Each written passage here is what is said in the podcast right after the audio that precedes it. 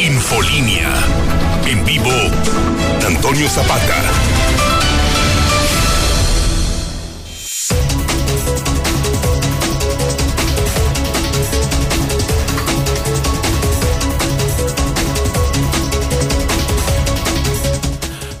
Buenas noches, bienvenidos a Infolínea de la Noche. Mi nombre es Antonio Zapata, el reportero. Y a continuación le tengo a usted las noticias más importantes ocurridas en Aguascalientes, en México y el mundo en las últimas horas.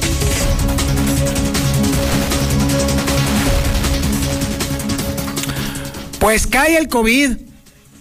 Sí, pero no cree usted que porque está disminuyendo el contagio. No, no, no, no, para nada que no. Caen los índices de contagio porque se están aplicando menos pruebas. Porque no hay pruebas. Porque se acabaron las pruebas. Porque el Instituto de Salud del Estado de Aguascalientes está limitando la aplicación de pruebas. Por eso, por eso los índices de contagio están bajando. Nada más por eso. Lo cual, insisto yo, y nunca lo vamos a dejar de a un lado es criminal, es homicida. Y el tiempo lamentablemente terminará dándonos la razón. Al tiempo lo vamos a revisar. Mucha gente que se está contagiando y que por consecuencia se está muriendo, no, debe, no debió de haberlo hecho. Había oportunidad, había margen, había espacio precisamente para que no sucediera este asunto del tanto contagio. Y sin embargo, el gobierno del estado ha renunciado por completo a la política de salud pública y prefiere mejor dedicarse a otras cosas, menos a la salud de usted.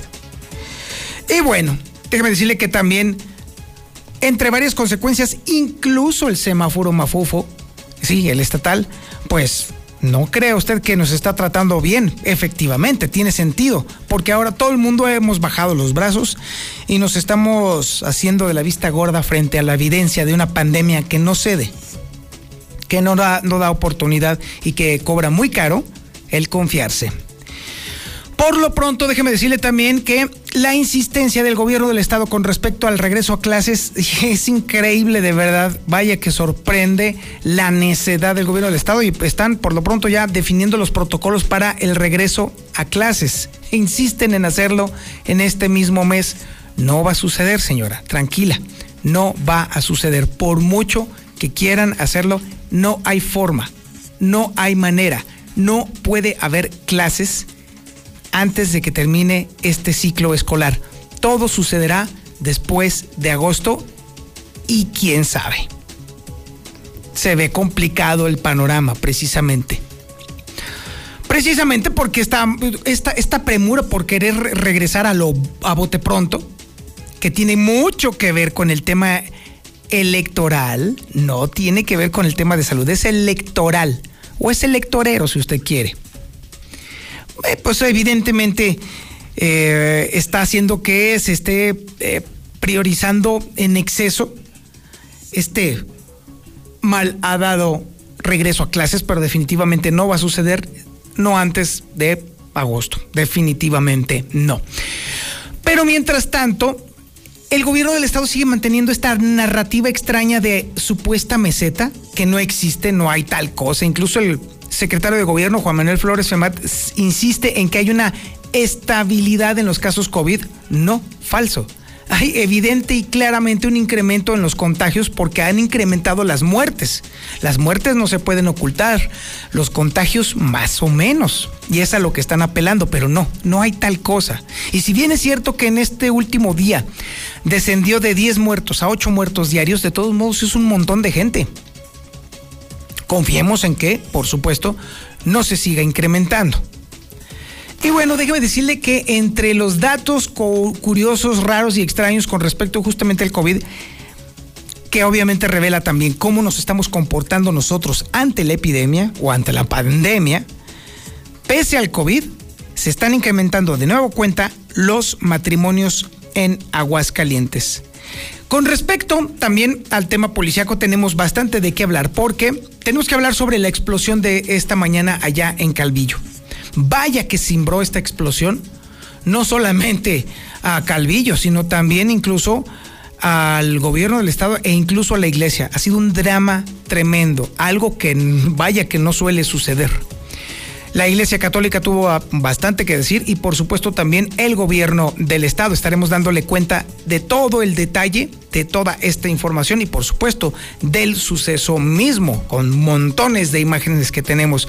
Y también déjame decirle que hay otros datos que no tienen que ver con todo esto, pero también son de esos que nos hacen levantar la ceja.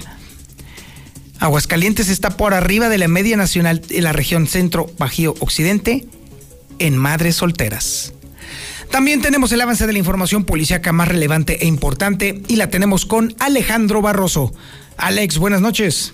¿Qué tal, Toño? Muy buenas noches. Efectivamente, hoy comenzaban las fiestas patronales de San Isidro en el Chiquihuitero Calvillo, pero la acumulación, guarda y custodia irregular, ilegal o como le quieran llamar, provocó la explosión de la misma y mató a dos mujeres de manera brutal. Además, una alerta de manera importante y no es broma siguen desapareciendo jóvenes en Aguascalientes. En tan solo dos horas se emitieron tres alertas ámbar aquí en Aguascalientes. Esto con información proporcionada por la Fiscalía General del Estado. Además, déjame platicarte que en última hora, sobre la carretera federal número 25 a la altura del Piva, se está registrando un fuerte incendio. Esto en una maderería donde generan pues tarimas y además es una pensión de vehículos pesados. Pero todos los detalles y más te los daré más adelante, Toño.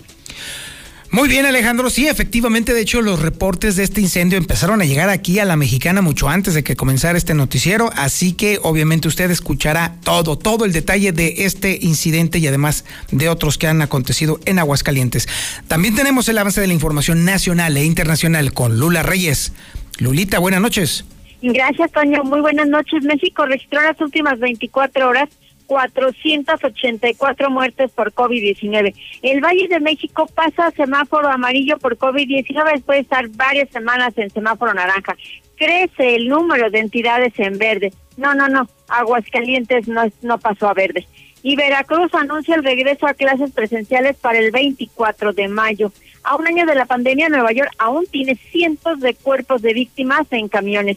Desastre indio por COVID es una advertencia para otros países mucormicosis, el hongo negro que podría ser un nuevo síntoma del COVID-19. En otra información, a nivel nacional, reportan eh, en redes sociales humo en el metro Pantitlán. Esto es Tabasco y no como lo pintan, dice López Obrador en un video. ¿Qué pasa con el cohete fuera de control que caería en la Tierra? China ya habló. De esto y más hablaremos en detalle más adelante, Toño. Muchísimas gracias, Lula Reyes. Sí, tal como lo escuchó, Aguascalientes no se pintó de verde de acuerdo al pronóstico que había hecho el mismo gobernador. No, definitivamente no hay forma. Como nos estamos comportando en este momento, no hay forma de que volvamos al verde, pero para nada, ¿eh? en lo más mínimo. También tenemos el avance de la información deportiva más relevante e importante con el Zuli Guerrero. Zuli, buenas noches. Muchas gracias, señor Zapata. Amigo, escucha muy buenas noches. Comenzamos con la actividad de fútbol. Y es que la directiva de Wolves dejó entrever la posibilidad de que Raúl Jiménez pudiera volver en esta misma campaña antes de que termine la Premier League, lo que no solamente serían buenas noticias para el equipo del Wolves, sino también para la selección sub-23, ya que está considerado como un posible refuerzo para Juegos Olímpicos. Además, Tigres también hizo oficial ya la contratación del francés Florian Taubín, quien prácticamente será el mejor pagado de la liga, se le estarán dando 5 millones de dólares anuales. También, bueno, pues poder regresar la afición en la Azteca, reserva de que se haga oficial.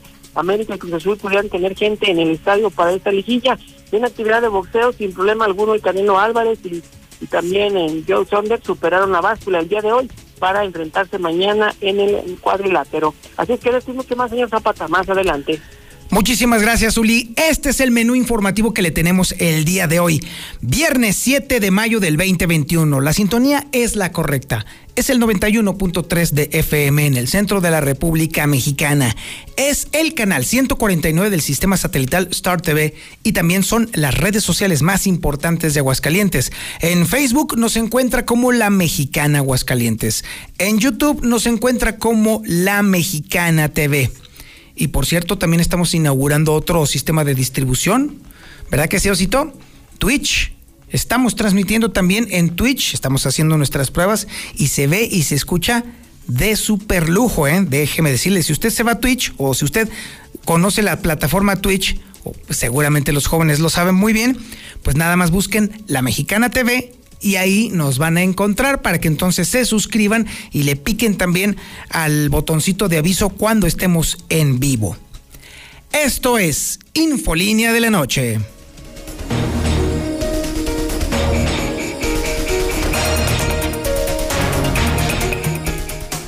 Nos la hemos pasado criticando constantemente aquí en Infolínea y también en el hidrocálido. Esa tendencia homicida por parte del gobierno del estado de reducir las pruebas para deliberadamente bajar la incidencia de contagios en Aguascalientes.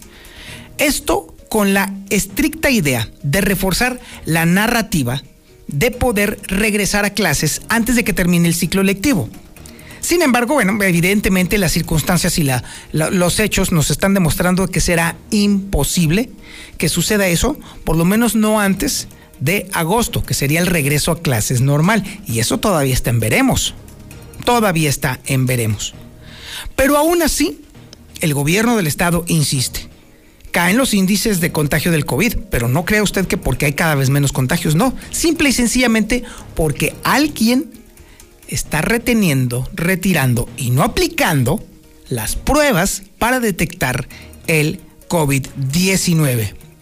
Aún así, el semáforo mafufo de Martín Orozco, pues definitivamente no cambia. De hecho, se ponen las cosas un poquito más complicadas si no le añadimos todavía el semáforo epidemiológico nacional que todavía nos mantiene en amarillo.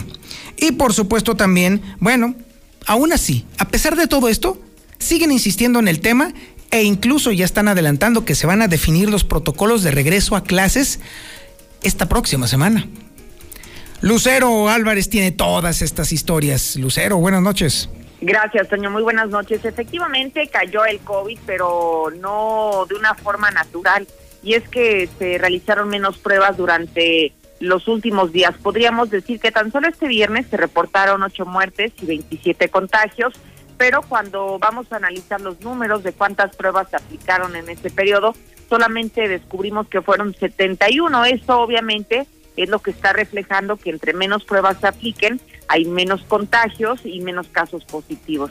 Sin embargo, llama la atención que a pesar de que se eh, manipuló de esta manera la información, pues no ha avanzado el semáforo local COVID, ya que el día de hoy retrocedió porque tenemos un municipio menos en color verde, es decir, pasó de 8 a 7 el número de los municipios que están en verde, pero los que en este momento se mantienen en color amarillo son el de San José de Gracia, que está recobrando este espacio, al igual que Pabellón y Rincón de Romos. En el caso de Aguascalientes Capital se mantiene en el mismo tono de las últimas tres semanas, en color rosa. Sin embargo, estamos hablando del semáforo local. En cuanto al semáforo nacional, Aguascalientes, al igual que otras 14 eh, entidades del país, va a permanecer en amarillo durante las próximas semanas, del 10 al 23 de mayo, de acuerdo a lo que se acaba de dar a conocer por la Secretaría de Salud del Gobierno Federal. Y finalmente, ya lo mencionabas, a pesar de que vemos cada vez más lejano el regreso a clases presenciales, ya se anuncia que la próxima semana se van a estar reuniendo las autoridades de educación, de salud e incluso del Congreso del Estado para dar a conocer cuáles serán las medidas sanitarias que se van a adoptar durante este próximo regreso a clases presenciales y así lo adelanta Mario Armando Valdés, diputado de la Comisión de Educación. Para que el equipo de educación o los de educación nos digan cómo va a ser el regreso presencial, qué son los protocolos, cuáles son los cuidados que se van a tener y pues seguimos insistiendo en eso. Eh, vamos a tener ahorita en unos momentos ya la toma de protesta de las eh, integrantes de la Comisión de Educación que se incorporaron para poder estar preparados y la semana que entra ya estar en posibilidades de tener una plática con ¿Qué es lo que se busca? Bueno, tener este acercamiento directo con las autoridades involucradas y estar preparadas las diferentes instituciones para el regreso a clases presencial de una forma segura, garantizando que la comunidad escolar no se infecte de el COVID. Por eso es que se presentó este punto de acuerdo en el que se está citando de alguna manera a comparecer al titular del IA, situación que sucederá la siguiente semana. Hasta aquí la información. Queda bastante claro, Lucero, que en definitiva eh, el gobierno del estado está dando patadas de ahogado, está tratando de mantener la narrativa a fuerza para poder justificar cualquier posibilidad de regreso a clases. Probablemente no lo logre con la, educación básica, porque esa depende de, los niveles federales. Pero sí se puede intuir que va a intentar por todos los medios regresar a los jóvenes que están en sistemas educativos que sí forman parte de directamente del Estado. Y me estoy refiriendo específicamente a los ECITEAS, que es, y, o al CONALEP, que esos sí son sistemas de los cuales depende por entero del Estado. Y esos chamacos sí podrían estar regresando y estarían en altísimo riesgo epidemiológico. Y que mira, esto no es descabellado porque incluso algunos subsistemas de nivel de media superior ya lo están realizando. Para empezar, hablemos de algunas escuelas que ya desde hace varias semanas habrían, se habrían reincorporado en este modelo híbrido que algunos grupos iban a clases, otros lo hacían de forma a distancia y entonces se iban intercalando, incluso se dividía la mitad del grupo que lo hacía eh, desde el hogar y la otra mitad eh, justamente de forma presencial para evitar el mayor de los contagios. Se suspendieron, por ejemplo, también los famosos recesos escolares y digamos algunas dinámicas que ya el Estado, digamos, está practicando desde hace varias semanas con toda la intención de que en cuanto hubiera la primera oportunidad, hacer esto de forma masiva. Incluso, bueno, en el caso, por ejemplo, de las escuelas particulares, Toño, aunque se trate de educación básica, preescolar, primaria y secundaria, ellos también, ya hay varias instituciones, por lo menos se habla de unas 64 que ya están de vuelta en las aulas y bueno, ahora que vemos esto de que el semáforo nacional y el local están coincidentes en que no hay condiciones todavía para el regreso a clases, bueno, ellos no quitan el dedo del renglón, considerando que ya incluso se analizan hasta los protocolos únicamente para escuelas públicas. Y lo criminal, Lucero, es que todo es completamente artificial todo lo están induciendo. No hay ninguna prueba de que esté bajando. Al contrario, este es uno de los momentos más peligrosos porque definitivamente sí se podría dar un tercer rebrote. No hay nada que nos garantice que no suceda. Así es, porque miren, en este momento hemos hablado de que sí, la última semana ha habido algunos, eh, pues digamos, como un mantenimiento tal vez de los números, Toño, pero que no han sido nada halagüeños. Hablamos de más de, 10 muertes todos los días y también más de 30 contagios. Sin embargo, cuando observamos cuál es el nivel de pruebas que se ha estado aplicando en el mismo periodo, entonces es cuando entiendes el por qué ha habido menos contagios y que es justamente porque cada vez también ha sido menos la capacidad de pruebas o la productividad que se está teniendo directamente en el laboratorio estatal y a consecuencia de las menos pruebas, pues también hay menos contagios. Ciertamente. Lucero, muchísimas gracias. Al contrario, buenas noches. Y ante esto, bueno, ante esta insistencia constante de que a fuerza, fuerza, fuerza, fuerza se quiere regresar a cualquier actividad, aún a pesar del riesgo de salud, bueno, pues también está entrándole, por supuesto, el secretario de gobierno, quien insiste, insiste en esta narrativa de ficción de que todo está estable. Bueno, si para ellos la estabilidad son más de 10 muertes al día, pues entonces sí estamos en un serio problema, ya no de percepción, sino de moral y de ética. Y además, déjeme decirle también, dentro de todo esto, un dato, hasta cierto punto curioso o que nos retrata a los aguascalentenses tal como somos los matrimonios en plena pandemia van a la alza. Es información que tiene Héctor García. Adelante Héctor, buenas noches.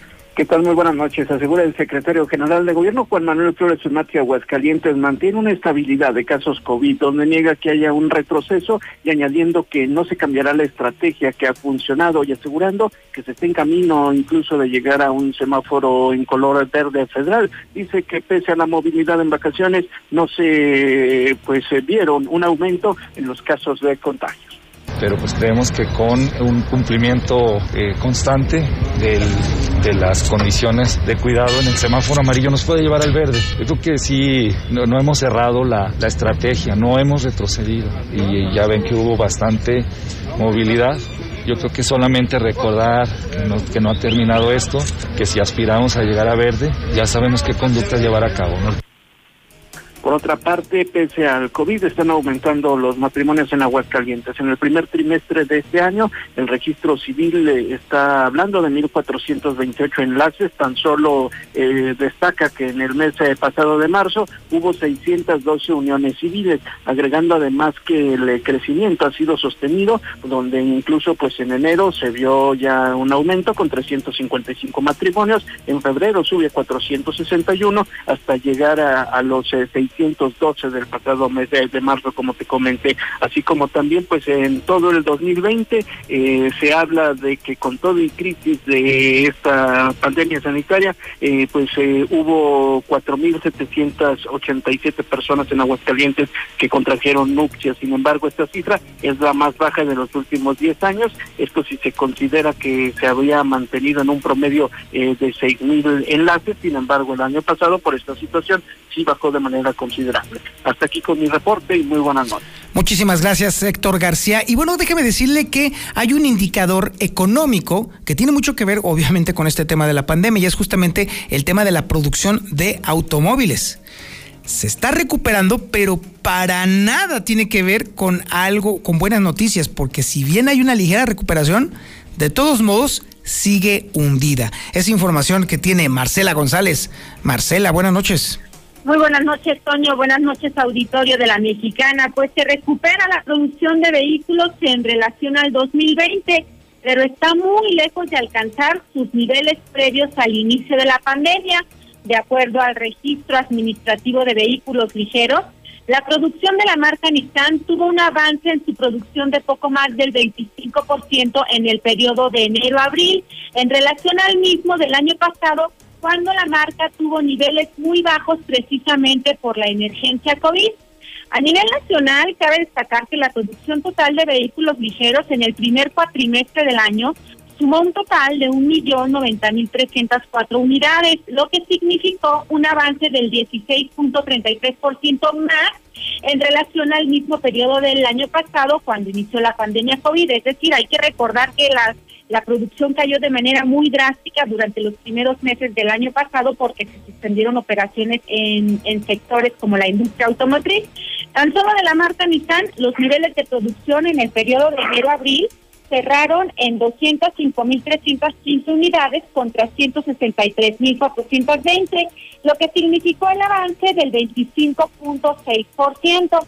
Únicamente durante el pasado mes de abril se armaron 39.190 unidades, mientras que en el mismo mes del 2020 pues no hubo producción porque se paró al 100% por decreto ante la emergencia sanitaria y por ende se suspendió la operación de las plantas automotrices. Por lo tanto, esto no significa que exista un crecimiento real en este sector, no, porque pues actualmente es mínimo en relación a pues a cómo se dio la situación durante los primeros meses del año pasado.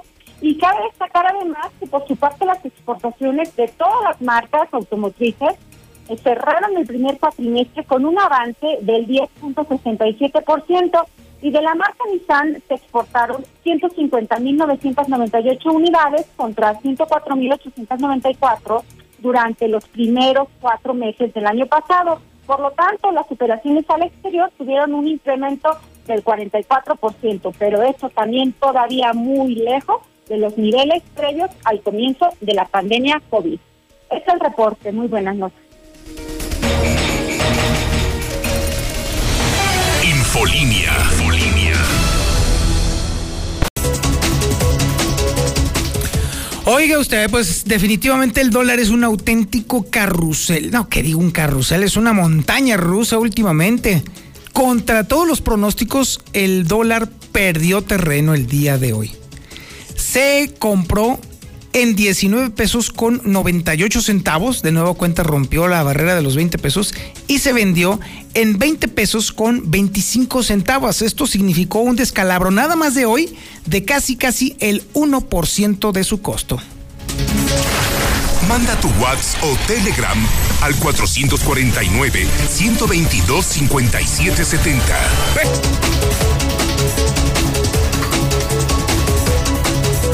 buenas noches, mi estimado reportero Zapata. Oye, referente a lo que dices del gobierno que ya se está ocupando de otras cosas en cuanto a la salud, pues es que siempre se ocupó de otras cosas. En tiempos de pandemia, la construcción del puente de bulevares, los puentes que han estado haciendo y luego ahora están poniendo unas piedras que dicen yo voy en cada esquina. ¿Tú crees que todo eso es necesario ahorita? Hola, buenas noches, señor Zapata. ¿Qué pasó por acá en las vías? ¿Por qué duró tanto el tren parado? Como dos horas o más. Aquí en Paseo de la Cruz y en las vías aquí de, de 28 de agosto por aquí. Muy buenas noches, Toño. ¿Cómo no quieren que se baje los contagios según las cuentas de, del jefe? Si no manda la información correcta, pues va a decir que no hay, que aquí estamos más sanos que Matusalén. Así es que ahí échale. Por eso no le creen por mentiroso. Alejandro Barroso tiene toda la información policíaca y por supuesto destaca por todos lados esta terrible explosión que sucedió allá en un pueblito de Calvillo. A ver Alejandro, ¿qué fue lo que pasó? ¿Cómo sucedió y cuáles son los daños? Aguántame tantito, mi Toño. Ahorita voy con esta nota porque tenemos información de última hora. Avenida Aguascalientes y Avenida Universidad, este un fraccionamiento Bosque del Prado Sur. Nos están informando que se acaba de lanzar una mujer de este puente a desnivel, así que los servicios de emergencia van para allá. Noticia número dos de última hora. Avenida Alejandro de la Cruz Saucedo, esquina con, déjame decirte la correcta porque nos está llegando toda esta información en este momento es esquina con Niágara en Jesús María.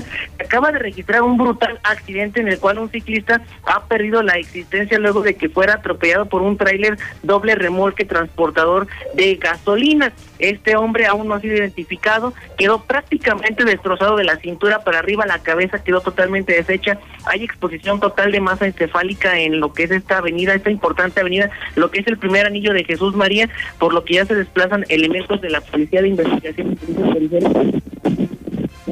Además, déjame decirte que de última hora también ya te puedo número 25 acá del lado del Piva, pues ya está controlado esta tarimera. Así que bueno, se está soltando el chamuco de manera importante y déjame decirte que este trailer que está involucrado en, este, en este accidente que te digo del atropello responde a transportes y servicio público federal, que es un vehículo foráneo, por lo que bueno, quedará a disposición de la gente del Ministerio Público en la Fiscalía General del Estado. Bueno, además, déjame decirte... ¡Ay, Dios mío! Este suceso acaba de ser ahorita a las 8 de la noche con 17 minutos. La muchacha que se lanzó del puente ha quedado grabado en varias imágenes de videovigilancia, por lo que, bueno, extremen precauciones porque el cuello de botella que se va a hacer en este punto al norte de nuestra ciudad es impresionante. Otra joven que intenta quitarse la vida lanzándose de estos metados puentes. Pero bueno, ahora sí, retomando el camino que estábamos marcando, el día de hoy por la mañana se suscitó una situación bastante penosa y bastante grave en el municipio de Calvillo. Minutos después de las 7 de la mañana, eh, la comunidad conocida como el Chiquimitero, perteneciente al municipio de Calvillo, sería escenario de una terrible explosión al interior del templo de San Isidro, lugar donde de manera irregular y pues este, de una forma pues hasta cierto punto irresponsable, tenían almacenados casi 800 cuetones de alto sonoro, de impacto sonoro. Estos famosos cohetes que nosotros escuchamos que truenan con algún tiempo consecutivo durante las fiestas patronales. Tras la explosión, pues básicamente la sacristía quedó reducido a nada. En este momento te puedo confirmar que las mujeres pues ya han sido identificadas luego de que tras la explosión estas dos pues se encontraban en la sacristía trabajando, motivo por el cual tras la explosión pues sus cuerpos quedaron totalmente destruidos. Fueron, fueron identificadas como María Rojas y Ana Luisa Figueroa, ambas pues familiares, una era la nuera y otra era la suegra, quienes perdieron la vida de manera instantánea. Al lugar de los hechos, pues arribaron elementos de protección civil municipal, bomberos municipales, policía estatal, municipal. Llegó hasta el ejército para asegurar esta zona. Y es que luego de la detonación, pues tuvieron que realizar eh, las inspecciones en todos y cada uno de los domicilios aledaños a este templo, luego de que la onda expansiva llegara a ser tal que su magnitud llegó a los 400 metros de diámetro. No, no importando esto, déjame comentarte que los restos humanos que quedaron de una de las mujeres que perdieron la vida, volaron cerca de 200 a 250 metros de distancia de la zona cero de la explosión. Y es que una de ellas, literal, tras la explosión, perdió la cabeza y no fue localizada. Asimismo, una mano fue localizada como a cuadra y media, casi dos cuadras de distancia, de donde habría explotado esta, esta iglesia.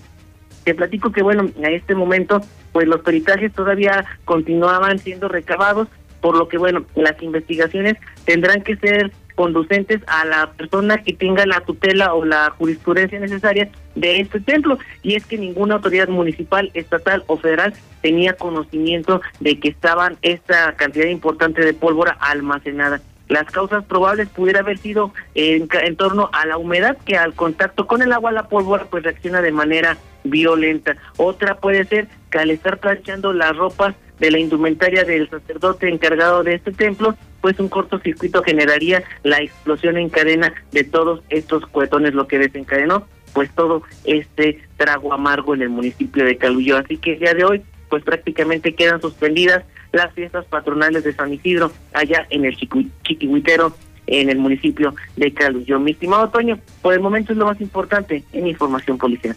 Muchísimas gracias Alejandro Barroso y déjeme decirle que el suceso fue lo suficientemente fuerte e inusitado como para generar reacciones. Y de entrada, la primera reacción fue de la Iglesia Católica. Y es información que tiene Marcela González. Marcela, buenas noches. Buenas noches, Toño. Buenas noches, auditorio de la Mexicana. Pues de inmediato se reaccionó desde el Obispado de Aguascalientes, lamentando la tragedia ocurrida en este templo San Isidro, ubicado en la comunidad de Chiquihuitero, de Caldillo. Y es que pues es una situación bastante desafortunada, lo señaló el vocero del obispado Rogelio Pedrosa. Él solicitó de inmediato un informe sobre los hechos y también trató de entrar en comunicación con el sacerdote responsable de la capellanía. Señaló que es sabido que la pólvora pues es bastante peligrosa y se está dando la indicación de que en todos los templos, parroquias y capellanías, pues no se corre el riesgo de almacenarla, porque bueno, ya vemos el tipo de accidentes tan desafortunados que ocurren. Es por ello que el vocero del obispado pues está haciendo esa recomendación de manera inmediata, señaló que a él cuando le ha tocado estar al frente de alguna parroquia, pues es una de, las medidas que se toman de inmediato para tomar, para evitar todo tipo de accidentes. Y bueno, pues mientras tanto también dio parte de los hechos ocurridos al administrador diocesano Gabriel Pedrosa y hasta el momento pues no se sabe qué otro tipo de medidas se vayan a tomar o qué indicaciones se vaya a dar a todos los sacerdotes de la diócesis. Pero mientras tanto, obviamente se está lamentando esta tragedia lamentable lo que ocurrió, sí evitar todo tipo de, riesgos en cualquier, no solamente en las fiestas patronales, sino en cualquier lugar, en cualquier ambiente y desde luego pues eh, nosotros las parroquias también, tener el máximo cuidado y no exponer Finalmente, el vocero del obispado insistió en que la pólvora y pirotecnia no tienen nada que hacer en las instalaciones de los recintos religiosos porque se sabe que es muy peligroso y no se deben de correr riesgos, además de que su manejo deberá de quedar en manos de los expertos. Ese es el reporte. Muy buenas noches. Muchísimas gracias, Marcela González. El gobierno del Estado también reaccionó ante este terrible suceso. Es información que tiene Héctor García. Adelante, Héctor. Buenas noches. ¿Qué tal? Muy buenas noches. El gobernador Martín Orozco Sandoval ha lamentado esta tragedia ocurrida el día de hoy en Calvillo tras explosión provocada por pirotecnia en el templo de San Isidro en la comunidad del Chiquihuitero. A través de sus redes sociales, el propio jefe del Ejecutivo instruyó a la Policía Estatal, a Protección Civil, así como también a bomberos, a prestar todo el apoyo que fuera necesario, así como también mostró su solidaridad con las familias de las víctimas. Hasta aquí con mi reporte y muy buenas noches.